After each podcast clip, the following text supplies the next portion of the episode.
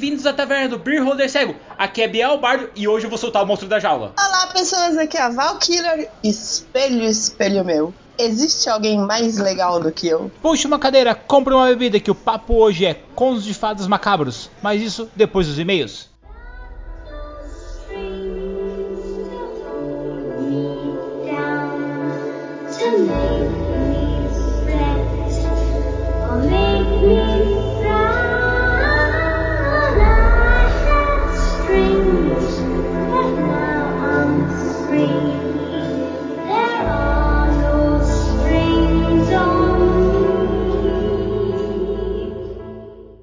Olá, aventureiros, bem-vindos à leitura de e-mails da Taverna do Beer Holder Cego. Aqui é Biel Albardo, o host desse podcast, e eu estou muito feliz hoje, galera. Cara, nossa, que semana maravilhosa! Cast 300, 5 minutos de soco sem perder amizade com ninguém. Eu também senti falta do Marcelo. Tenho certeza que vocês conseguiram ouvir os gritos do Marcelo vindo lá de dentro do freezer daquela geladeira branca, sabe? Da Consul, sei lá, qualquer marca. Daquela que gela bastante, sabe? Aquela antiga, sabe? Que você vai abrir o ferrolho, assim, que tem que abrir o ferrolho para tirar ele de lá. Então, Marcelo, o nosso urso polar, está dentro da nossa geladeira, esperando a vez dele de voltar a participar do cast, tá, galera? Enquanto isso não acontece, nós estamos aqui lendo os e-mails.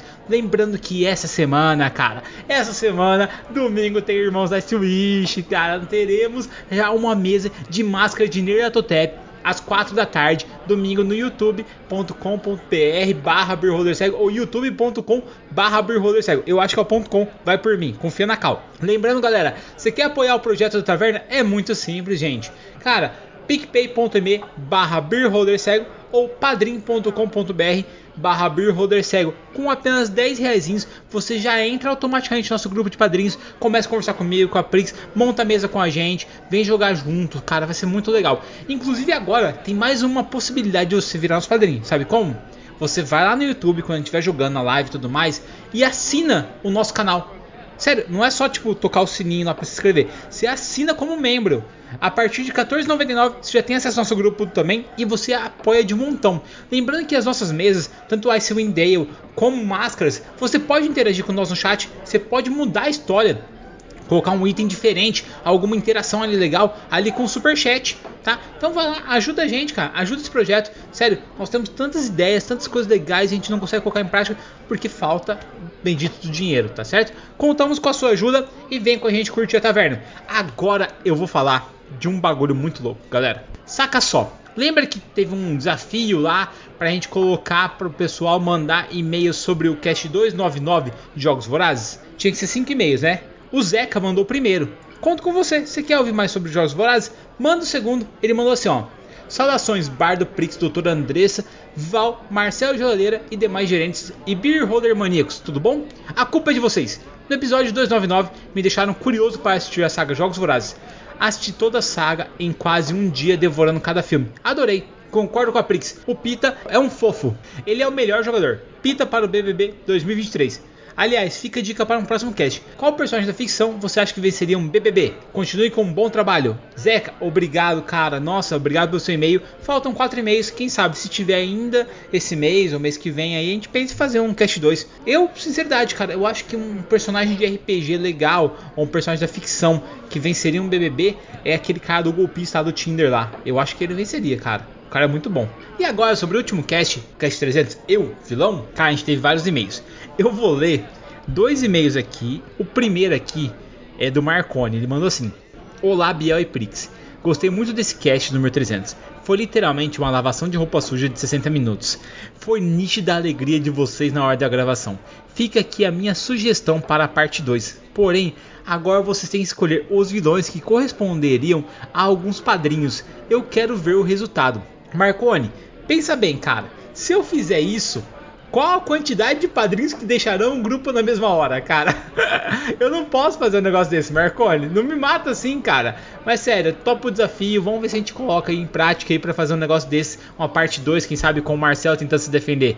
Eu acho que seria legal, né? e eu queria ler, galera, aqui o e-mail do Arthur. Ele mandou assim: Salve Taverna. Aqui quem fala é o Arthur, Goblin Paladino de Inhu. No meu caso, com certeza, eu seria um vilão como o Lanry Chandriano do livro Não do Vento. Não por ele ser overpower, mas porque se eu morro, aí minha esposa me ressuscita. Porém, ela falece. E quando eu vou poder ficar com ela, do outro lado, descubro que sou imortal. E aí, dane-se, o jeito é destruir o universo. E de vocês, na minha opinião, o Biel seria o Kefka Paloso do Final Fantasy VI, pois ele é o caos encarnado. A Prix seria a Radiance de Hollow Knight, uma deusa que se todos não a venerassem, ela ia matar todo mundo. A Valkyrie, obviamente, seria a Senhora Lovett de Sweeney Todd. Essa nem precisa de justificativa. O nosso querido Gus seria os cenários de Warcraft, porque se mexer com meus planos você está lascado na minha mão. A doutora Andressa seria a Woman Woman. Eu cuido de vocês, meus ratinhos. E finalmente Rodrigo seria o Leatherface. Eu consigo claramente ver ele andando normal e ainda caçar a galera para dar uma facada. Comigo fugindo desesperado e ele andando aquele jeitinho devagar dele. É isso e um grande abraço. Gente, Arthur, obrigado, cara, pelo e-mail. Gostei muito. Conto com vocês, ouvintes. Mandem pra gente que vilões vocês seriam ou que vilões nós seríamos. Quem sabe no Cast 400 nós não fazemos eu herói. Imagina qual herói eu seria. Bom, espero sua resposta. Falou, bom cast pra vocês e uma ótima semana. Tchau, tchau.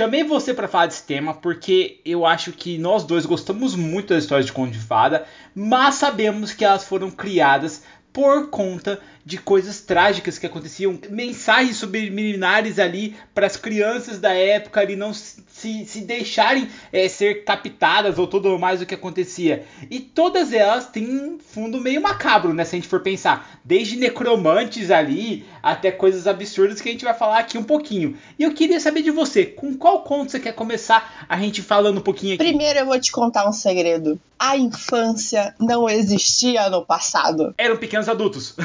é, você já nasce sabendo as coisas. Porque assim, a princípio, os contos de fada, eles não eram voltados para esse lado lúdico todo, porque realmente a gente não tinha o conceito de infância. Então eles eram histórias que serviam como contos para unir as comunidades e educar a população. E o que é mais legal para educar as pessoas e unir as pessoas do que o medo? E aí por isso que é todo esse contexto macabro. Depois a gente foi deixar isso tudo bonitinho, colorido, é, foi ter a conversão desses contos todos. Os irmãos Green fizeram bastante isso. Mas, na prática, meu filho, se você acha as histórias de conto de fada bonitas, é porque você não conhece elas de verdade. E vamos lá. Eu gosto de 10 milhões de histórias diferentes, mas eu acho que eu quero começar com a Chapeuzinho Vermelho. Chapeuzinho Vermelho, lobo mal, o caçador mata o lobo mal no final, abre a barriga dele, tira Chapeuzinho Vermelho e a avó viva, não é um bagulho assim? Ah, não é. Não? Não. Primeiro, na história em si, realmente tem essa questão de, de colocar chapeuzinho, dela levar. Eles trabalhavam muito com essa questão da fome e da mortalidade infantil na Europa nessa época. E isso servia de inspiração. Então a Chapeuzinho ela foi pegar a cesta, levar essas comidas no meio da floresta para a avó. Lá ela pega um atalho e ela encontra um lobo. Esse lobo, um pouco antes, ele vê a avó ele vai esquartejar essa avó, ele vai acabar com ela e ele vai assumir essa persona. O que significa que a Chapeuzinho provavelmente ela era míope, ela era meio lerda, mas tamo aí, né? Você consegue achar que sua avó é um lobo, um lobo sua avó. E aí, depois que ele, ele chegou, ele comeu tudo isso, ele foi levar ele entra ali, né, no, na personagem da avó, ele recebe a Chapeuzinho, ele fez como se fosse uma comida com esses restos da avó, ele oferece isso pra menina, então ela faz um ritual de canibalismo sem saber. Caraca! É, Aí ele vai fazer toda uma parte de sedução infantil, ele pede pra menina deitar do lado dele, totalmente nua, e aí ele, ela começa a reparar no físico desse cara. Ela fica admirada. Da vovó, que tá meio grande, é, meio forte. Não, é, os do, ele pede pra ela deitar e a avó também. Aí ele começa hum. a reparar: Nossa, como você é peluda! Como você tem ombros largos! Que bocão você tem! E aí nisso ele vai lá e ataca. O final feliz é mais ou menos assim. Essa não tem tanto trágico. Esse lobo, ele insiste que ela tá ali, ela fica com medo, ela começa a falar que ela quer fazer xixi. E aí ele falou assim: ai, faz aí, não tem problema não. Ela falou assim: não, mas não é só o número um, é o número dois também. Aí ele fica com nojo, ela sai, e aí automaticamente ela consegue fugir. Isso numa das versões. No outro final, sangrento, ele faz com que o lobo jante a, a Chapeuzinho. E aí que tem a moral da história, né? Que você não pode falar com estranhos, porque senão você pode chegar a virar comida de lobos. Quem nunca teve um cara que fingiu que era seu amigo na dungeon e não deu certo? Na verdade, era um NPC filha da mãe que fingiu que era simpático e acabou tentando jantar você. Caraca, mano. Crueldade isso. Aí, não confie na galera da dungeon. Você chegou lá, esse cara tá na dungeon por algum motivo aí. Muitas vezes ele só tá ali porque ele sacrificou os outros. Isso quando ele não comeu os outros, como a gente vê em Predadores, você chega lá, tem o Morpheus lá, e cara, uh, todo mundo fala, não, o Morpheus ele, ele, matou um dos predadores, ele pegou o kit lá que faz com que ele fique invisível igual os predadores, mas o cara só tá lá sobrevivendo comendo a galera, mano. Não, e geralmente, assim, aquele mesmo lanche de serial killer é o cara mais simpático, ele tá tentando te ajudar, e ele conta o que aconteceu ali e ninguém desconfia do cara.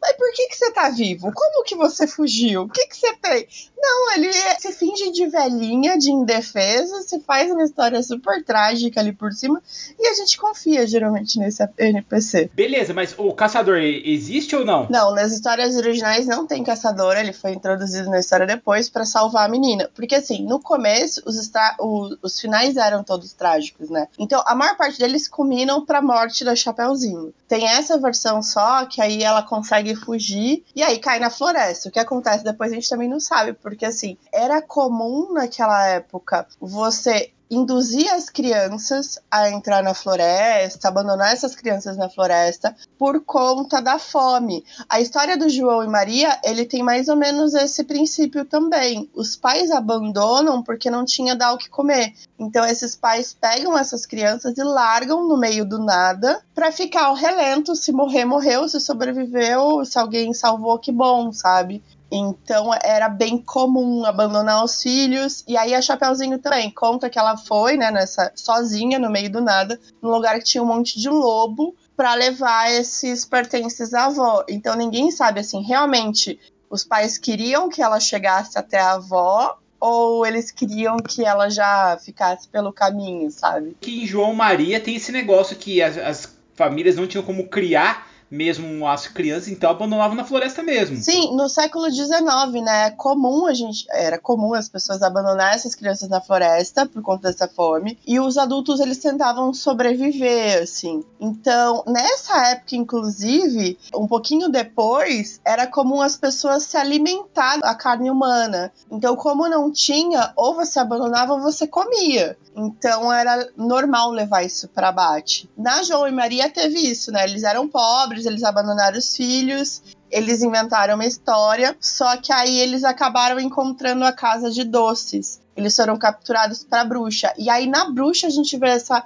história marcante de canibalismo, porque a, a bruxa ela só queria engordar eles para virar jantar depois para ter carne. Então também é o outro NPC frágil, bonzinho, legal que vai te ajudar, mas na verdade ele é o vilão da história, né? Caraca, mas oh, oh, ali a, a, bruxa, no caso ela seria uma mulher que vive na floresta que se alimenta de carne. Sim, é bem isso. Ah, se a gente for pensar assim, o que que te faz é, mais forte, mais resistente? Carne não te dá proteína?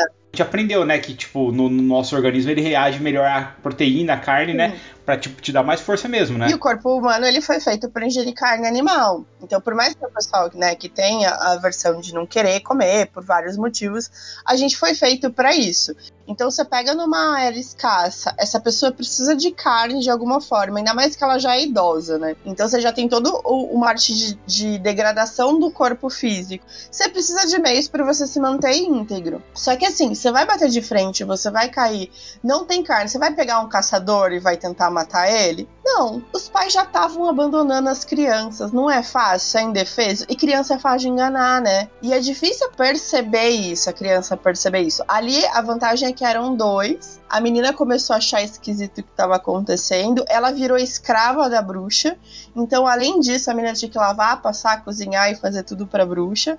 Enquanto o irmão ficava ali só pra engordar. Provavelmente, depois que o irmão morresse, quem ia ser a carne principal ia ser a irmã também. Não, e o pior é que ela fazia eles engordarem porque ela queria carne fresca, né? Lógico. Não matou lá e deixou congelado nem nada. Não tinha como né, na é, época. Assim, tipo, no século XIX você não tem geladeira. Então, assim, se você tem uma quantidade, isso também interfere, né? É difícil você matar uma pessoa grande, um animal grande, então criança é mais fácil. E depois, se você tem alguém vivo ali, uma vez que você matou, você não vai conseguir deixar aquilo íntegro por muito tempo, que vai apodrecer. Então você vai fazendo um esquema. Então você vai ludibriando essas crianças. Você vai tornando elas apetitosas e você vai consumindo a carne. Tem versão que até você vai, tipo, cortando os pedaços, sabe? Tentando fazer com que a criança não morra, né? Mas você vai lá e corta, tipo, uma perna, não vai morrer. Um braço, não vai Caraca, morrer. Val, cortando a perna, não, não morre, é só uma perninha. Não, depende. pegar uns bifes. Eu lembrei agora automaticamente de Walking Dead, quando a, o, eles pegam e pegam um soldado lá tal e cortam um pedaço do bife da carne no cara. E aí, você quer um pedaço? Ah, minha perna. Aí o cara quase dá risada que ele tinha tomado uma mordida de zumbi nas costas. Gente, mas não muito. Você pega Hannibal Lecter. A série é maravilhosa, os filmes são maravilhosos também. Na série é muito legal isso, porque ele tira os. É exatamente isso, ele tira bife, ele tira pedaço. Tem uma cena que ele corta a perna da, de uma da personagem importante, ele faz uma puta comida maravilhosa, bonita de se ver, coloca na frente dela e serve, tipo, o corpo dela mesmo para ela se alimentar, sabe? E assim, é isso que você vai comer ou você vai morrer de fome. Ela vai morrer uhum. de fome, porque ela vai morrer aos poucos, não tem problema, né? Mas, mas é, então é super macabro o negócio. Nunca confie em ninguém dos contos de fada, moral da história. Ou tá, beleza. Vamos pular então pra Cinderela. Ai, gente. Aí também é outra coisa que é mó rolê errado, porque naquela época não tinha advogado, né? Pensa só. Era comum, né? Era difícil a questão do parto, tudo.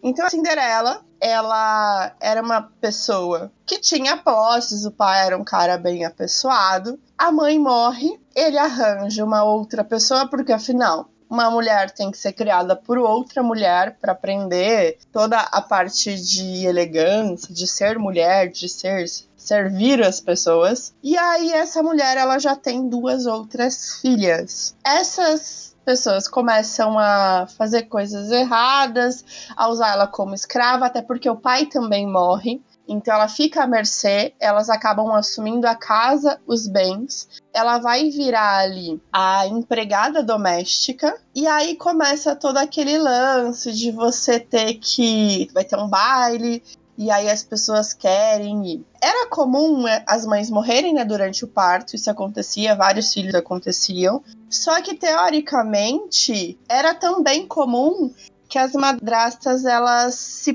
privilegiassem os filhos de sangue e não os enteados, mesmo que né, eles seriam a, a áurea de sucessão. E aí começa toda a história de você maltratar eles.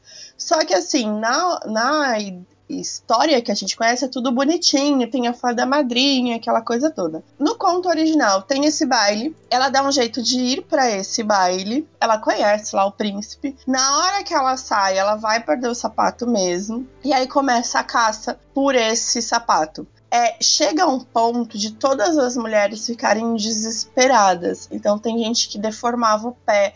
Teve uma das irmãs que cortou os dedos do pé para conseguir caber no sapato. E aí tem todo um lance de, de você é, se torturar para caber naquele personagem até que ele acaba. Mas tipo, é pra se adequar isso daí, tá Ela cortou os pés ali, em analogia a isso, assim? É, porque você tá se moldando para ter uma vida melhor, né? Você queria ter o status, uhum. você queria ser a princesa. Então, elas acabam prendendo a Cinderela, eles escondem a Cinderela para que ele não encontre. Elas acabam fazendo isso, uma corta os dedos, a outra tenta entrar num vestido que não serve porque ela é mais gordinha. Então tem todo esse lance de estética, né, de vender a imagem, até que realmente, assim, ele vem, ele tenta procurar, não encontra, Esse conto até que é mais feliz, assim, até que ele acaba no final achando a, a pequena. Mas ela tá quase morta quando ele encontra ela, de tanto que o pessoal tentou tirar a vida e esconder para que ninguém rasparam a cabeça da menina, deixaram ela totalmente assim feia para que ele não tivesse mais nenhum interesse nela. Caraca, cara, mas tipo, da onde será que eles tiraram a história da, da fada madrinha? Porque ela é um personagem recorrente né, nos contos de fada. Sim, sim. Então, todas as histórias, se a gente for pegar ali a princípio, a gente tem muito a interferência daquela cultura celta, então, nessa cultura, você tem o, toda a vertente das bruxas, né? Que, que é o comum das feiticeiras mas você também tem ali a presença da natureza muito marcante. Você vai ter a salabrandra, que é o fogo, você vai ter as forças da natureza, cada uma se apresenta de uma forma. E aí tem essas entidades, então as fadas, os elfos, os sátiros, eles vêm dessa mitologia. Ó, para você ter noção, de acordo com as pesquisas da época, eles começaram a ver que isso vinha de geração, já era cultural, e teve alguns contos clássicos que eles eram que mais tiveram alteração, que foram os que foram convertidos depois.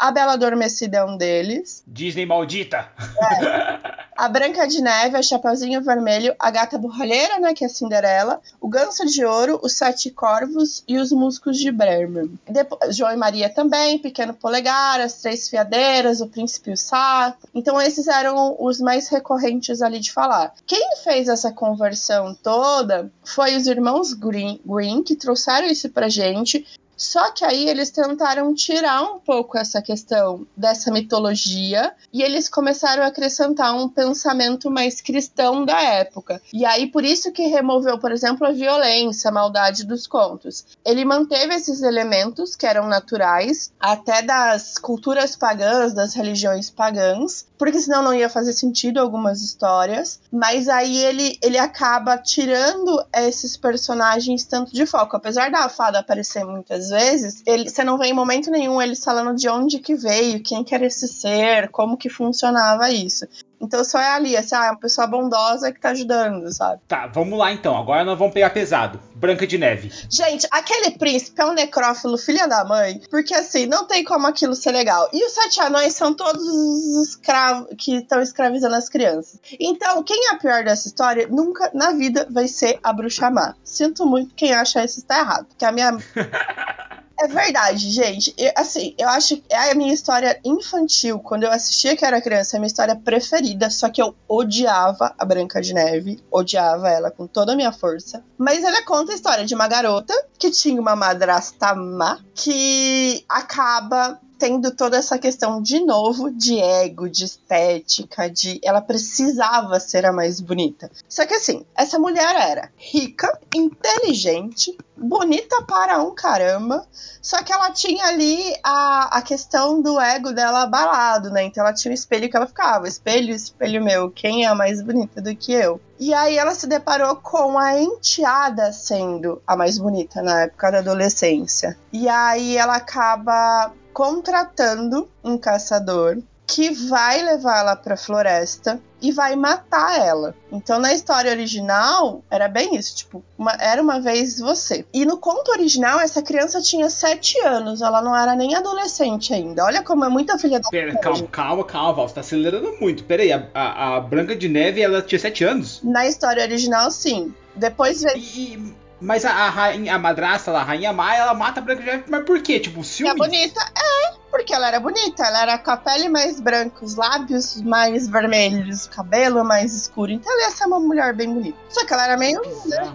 Aí assim, uhum, eles, eles conversa, converteram isso e colocaram ela como adolescente. Essa soberana, ela acaba acreditando que a criança morreu. E aí, para comprovar que a criança morreu, ela ainda pede pro caçador pegar o coração da criança e levar. Ela come esse coração. Só que ele pega de um animal aleatório ela come achando que é o órgão vital da criança, que ela vai pegar ali a integridade, que é uma vingança. E aí começa todo o rolê. ela tá na floresta, perdida. Ela encontra uma casa. Ela vai entrar nessa casa para se abrigar. Ela tá super cansada, tá bem machucada, tem um monte de animal na floresta. E aí depois ela, ela adormece, ela se depara com pessoas chegando lá, que são os anões, os sete anões. Que são homens mais velhos, sem nenhum culhão, assim, são pessoas bem mais rústicas e eles uhum. começam a negociar com ela. Ah, você vai ficar aqui? Você é nossa agora, então. Então ela era obrigada a lavar, passar a cozinhar. Na história mais punk, falava que ela ainda era estuprada por esses anões. Amenizaram Nossa. isso também. Ela virou só a escrava desses anões. Ela, por, por comida, né? Por ficar ali para não entregar ela, ela tinha que fazer todas as coisas. Só que a bruxa descobre que ela tá viva. E aí ela tenta fazer outras formas para matar essa pessoa, porque ela não pode ficar viva, porque ela é bonita. Aí vem, entra a maçã envenenada. Ela vai, oferece, né? Tá vendendo. Oferece uma maçã. Ela é envenenada. É, na, na história original não era nem só maçã, na verdade, eram algumas frutas. E ela tem inspiração, essa história, num mercador que realmente envenenava as frutas para impedir que as crianças continuassem roubando essas frutas. Então tinha um cara que fazia isso de propósito, porque como tinha muita gente passando fome, era comum dessas crianças ir lá roubar.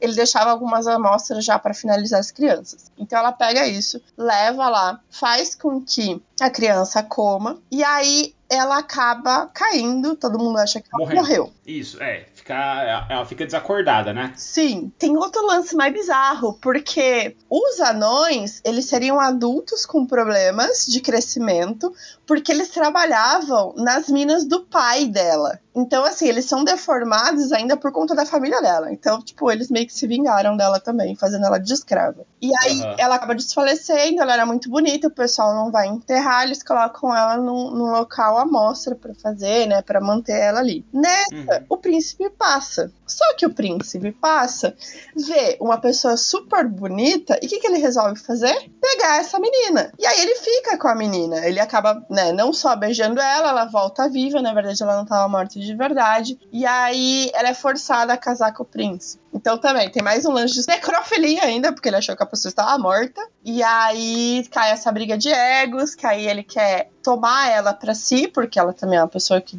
que determina o poder. E então tem todo esse, esse lance de pessoas más por trás. Acaba a história aí. Então a gente não sabe o que aconteceu depois também. Mas também não é nenhuma história bonitinha. Ou seja, a bruxa má é a menos má da história, viu? Confira as bruxas. Cara, é, é uma profusão de coisas malucas, cara, que acontece. Mas só tem coisa maluca. Se você for pegar a história da Rapunzel, por exemplo, é uma história de uma menina que tá na torre, porque os pais deram ela, a mãe engravida, ela tem um monte de problemas na gestação, ela acaba é, conseguindo a ajuda de uma mulher mais sábia para que ela leve a gestação até o final. E é. Que seria praticamente uma bruxa. É a bruxa. Aí, só que assim, uhum. chega num ápice que ela fica tão desesperada porque vai morrer a mãe e a filha durante o parto. E aí ela negocia. Ela fala assim: tudo bem, eu consigo salvar vocês duas desde que a menina seja minha quando ela nascer. Era uma pessoa que não conseguia engravidar e tal. Então ela vai ser minha. Nasce, ela vai lá pegar o que é dela por direito. E ela também é uma criança super bonita, só que ela coloca no alto de uma torre e aí fica ali isolada. Ela não pode sair nem entrar, só a mãe que entra e sai, leva comida, ela não conhece nada do mundo. Do nada aparece um cara na floresta. Ela começa vendo esse cara, ela começa a se encontrar com ele, ela fica apaixonada, ele começa a contar as coisas do mundo, começa a fazer com que ela fique mais curiosa. E aí a, a bruxa nem desconfia. A bruxa só vai desconfiar quando as roupas começarem a ficar apertadas, porque ela fica grávida do príncipe. Numa das versões da história, a bruxa pega, ela fica com tanta raiva que ela corta o cabelo da Rapunzel, uhum. finge que é ela na torre até o príncipe chegar. Ela pega a Rapunzel antes disso, leva ela pro deserto sozinha, grávida, abandona ela lá, fica nessa torre com esse cabelo. E aí ela, ele pede para jogar as tranças para ele subir. Ela joga. Quando ele sobe, ela acaba atacando ele, ele fica cego. E aí ele é destinado a vagar pelo mundo. Numa história bonitinha, ele acaba encontrando com ela no meio do nada, com as duas crianças já nascidas, que ele nem sabia que ela estava grávida. E aí eles ficam, tipo, no meio do nada, sozinho, pobre, o cara cego e as crianças ao relento ali com a mãe. Mas também, assim, é todo esse lance de você mimar tanto, super proteger tanto o filho que você não deixa ele pro mundo. Só que o mundo às vezes chega nele. E aí chegou ainda fazendo com que ela engravidasse. Mas vamos lá. Uh, colocando isso aí no RPG, como é que a gente poderia colocar essa. Porque, eu, nossa, essa história é muito boa, tá ligado? Da mulher, sabe, ali querendo se vingar do príncipe, entendeu? Afinal, pegou a, a filhinha dela que ela tinha criado com tanto esmero ali. O cara chega na torre, ela tá se fingindo ali. Cara, tiro de balestra, né? Só pra cair o corpinho no chão. Então, nessa versão, assim, tem essa história dela lança o negócio que ele fica cego. Tem uma das versões que ela empurra ele da toque e ele bate a cabeça. Ele tem tipo um traumatismo craniano, sabe? Só que pega na parte de trás da cabeça. Ele não morre e fica cego. Mas é bem isso. Uhum. Você vai caçar o caçador até o último lugar da Terra para encontrar esse cara e finalizar ele. Nesse caso, se a gente for pensar, a bruxa também não é a mais vilã da história. Ela é ruim, né? Como vilã. Ela se vingou, no caso. Ela se vingou. Ela, achou, ela se sentiu trapaceada, ela se vingou. E assim, ela fez um acordo. Ela ajudou a mulher em troca da criança. Eles deram a criança porque eles quiseram. Essa mulher poderia uhum. ter outros filhos, então ela ia cuidar dessa criança.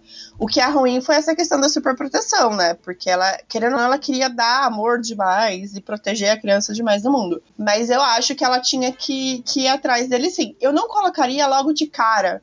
Eu colocaria ela realmente caçando ele. Tipo assim, fazer o com que o mocinho se tornasse o vilão, sabe? É aquele cara que tem uma boa reputação, que é o herói, que todo mundo chama para fazer serviço, e de repente tem alguém atrás dele, e aí começa a espalhar os podres, começa a contar as coisas, e aí ele percebe que, ops, tem alguém sabendo demais da minha vida. Eu acho que seria legal, até a gente pode dar uma enfeitada, deixar um pouquinho mais suave, aonde ele pegou, raptou a menina e fugiu. E aí, a senhora sabe ali tá contratando os personagens para libertar a filha dela que foi tomada. Sim. E na verdade é um casal romântico em fuga. É verdade. É verdade. E aí, o mais legal é que os personagens chegam num ponto que eles descobrem que, tipo, eles fugiram porque ela tá grávida, sabe? Gente, então. É, é absurdo o tanto de gravidez que tem nesses contos, né? Todo mundo.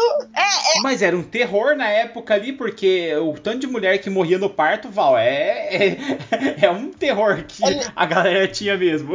Os vilões são os pais que não pagam pensão nesse negócio, né? Olha, você tá devendo aqui, você não tá cuidando do seu filho. Inclusive, a história da Bela Adormecida também tem um lance assim, de não pagar pensão, de, de ter todo esse, esse negócio de ter engravidado também. Uma das versões mais antigas da Bela Adormecida é fala que a menina, né, acaba espetando o dedo numa farpa. Essa menina entra em coma e ela é colocada em uma caixa onde ela é vista. Ali, ela acaba sendo visitada por um príncipe algumas vezes. Esse príncipe também abusa dela, achando que ela tá morta. E ali ele, ela acaba engravidando também. E ela também tem gêmeos, também é uma coisa recorrente lá atrás. Além de uma criança, tem duas. Essas crianças nascem, eles começam a querer mamar. E aí eles acabam pegando o dedo, começa a sugar, né? E tira essa farpa. Aí ela acorda. Só que quando ela acorda, ela vai, tipo, não entende nada, tem duas crianças aqui e tal. Ela vai procurar o pai desses filhos. Só que esse cara já é casado. E por conta disso, a esposa dele decide matar as filhas dela numa fogueira, então ainda acusando de bruxaria. É, o príncipe acaba, né, impedindo isso. Só que ele acaba jogando a mulher dele na fogueira. Esse, essa tem o um final feliz, porque ele fica com a menina. Mas também, assim, depois de você estuprar, de você abusar da criança, você vai lá e casa com ela. Mas também é outro caso de. Que bizarro. É, é outro caso de cara que chega e que acaba usando a menina. E também, né? Nesse caso ele acaba não fugindo. Mas que ninguém sabe o que, que ele tá fazendo ali, né? E daqui a pouco começa uma barriga crescer do nada. Sim. Uma parada que eu lembro muito é do Green, aquela série, nossa, que eu acho muito, muito, boa, muito sensacional. Aonde a gente tem ali os seres que eles são é, monstros, né? Que eles se transformam em humanos, eles têm uma, uma face humana. E eles são monstros no final das contas.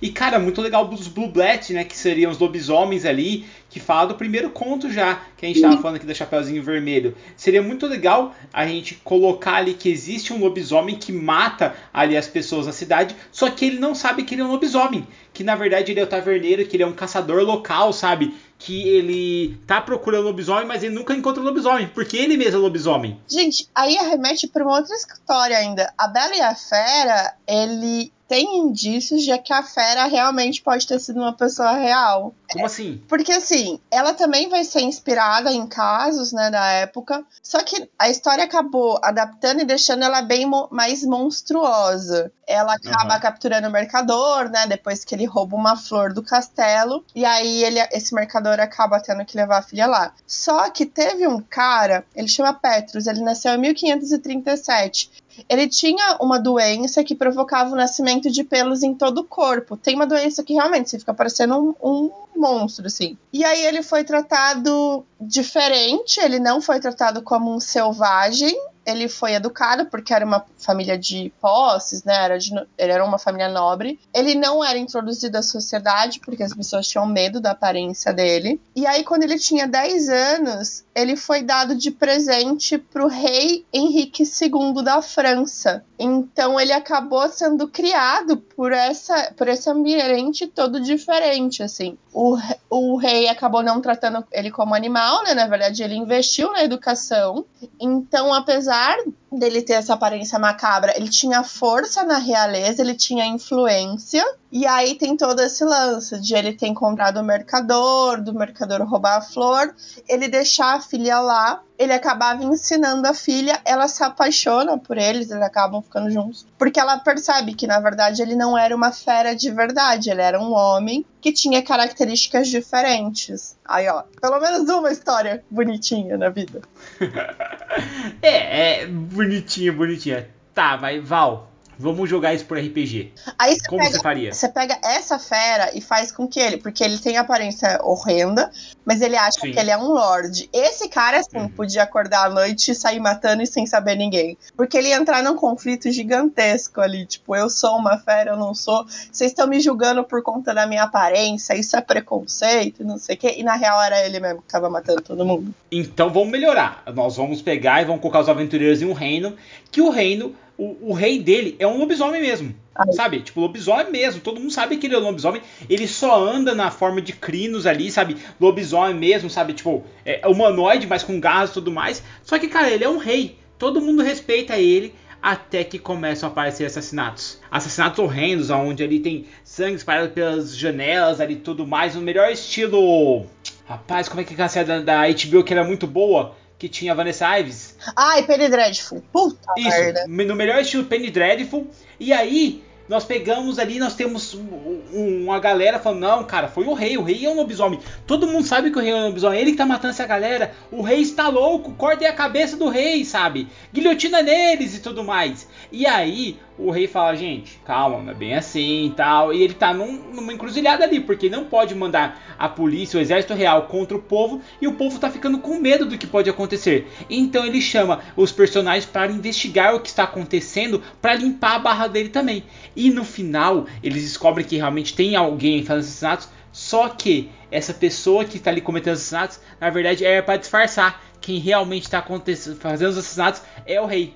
Boa! O que, que você acha? Eu gostei. Porque aí os personagens vão ter que sair fugidos, cara. Ou eles vão encarar o rei, que é um lobisomem ali velho, já meu, experiente, nível alto, ou vão ter que sair fugidos dali. É com esse segredo nas mãos. Gente, se a gente for pegar essa história de contos de fadas, assim, tem muito personagem que a gente consegue colocar, né? Inclusive, os mocinhos não são, na versão original, não são tão mocinhos. Então você consegue colocar os anões como sendo vilões também, que aprisionam crianças. E eles vão trabalhar nas minas, e na verdade eles têm um exército de crianças lá trabalhando para eles, escravos. Pode até colocar os elfos, já que tem rixa, e aí todo mundo acha que eles são os caras legais que vão pra taverna beber, encher a cara e começa a ter desaparecimento de crianças na região. E eles são os culpados. Você consegue colocar a bruxa fazendo necromancia. Ah, não, agora está morto, agora está vivo. O, o próprio príncipe da Bela Adormecida ou da Branca de Neve, eles poderiam ser um necromante. Ele gosta tanto, ele acha aquela pessoa tão bonita, tão eficiente, tão, tão charmosa, que ele ressuscita ela para ser a noiva. E aí essa noiva começa a colocar em contraponto o serviço da bruxa má, né? Eu falei assim, não, eu matei ela porque ela era uma ameaça para mim. Então, em vez de só ir finalizar pela segunda vez a Branca de Neve, ela ainda tem que enfrentar o exército de mortos-vivos que esse cara coloca pra se vingar do que ela fez com a menina, sabe? E se a gente inverter as coisas aí? Colocar a Branca de Neve com uma necromante, uma lich, no caso. Sim. Ela ela engoliu ali aquela fruta, e na verdade não era fruta, é uma analogia, para pedra de lich. Tá dentro dela a pedra, uma pedra vermelha, bonita, tal qual uma pequena maçã. E daí ela levanta-se como lich, ela pega o seu exército, que eram sete cavaleiros muito fortes, eles eram todos anões, então ela tem os seus sete anões para protegê-la. Ela avança sobre as cidades, conquistando tudo e todos. E aí, a bruxa má, que todo mundo é, falou assim: não, é, ela é má, ela tá tentando. Ela falou assim: gente, eu sou boa, eu tava tentando acabar com esse mal antes dele acontecer. E vocês me crucificaram porque a Branca de Neve é especialista em fake news. Sim. Ela contratou o serviço da, da, da fada madrinha, e aí todo mundo acha que eu sou má. Mas eu usava meu espelho para comunicar com as minhas irmãs para jogar bingo, para tentar pegar aqui e tá tentar deter esse mal. E olha agora o que, que vocês fizeram, sabe? Gente, isso a gente também consegue fazer um rolê errado, assim, na história da Pequena Sereia. Porque, assim, no conto de fadas. Nossa, essa é cruel, hein?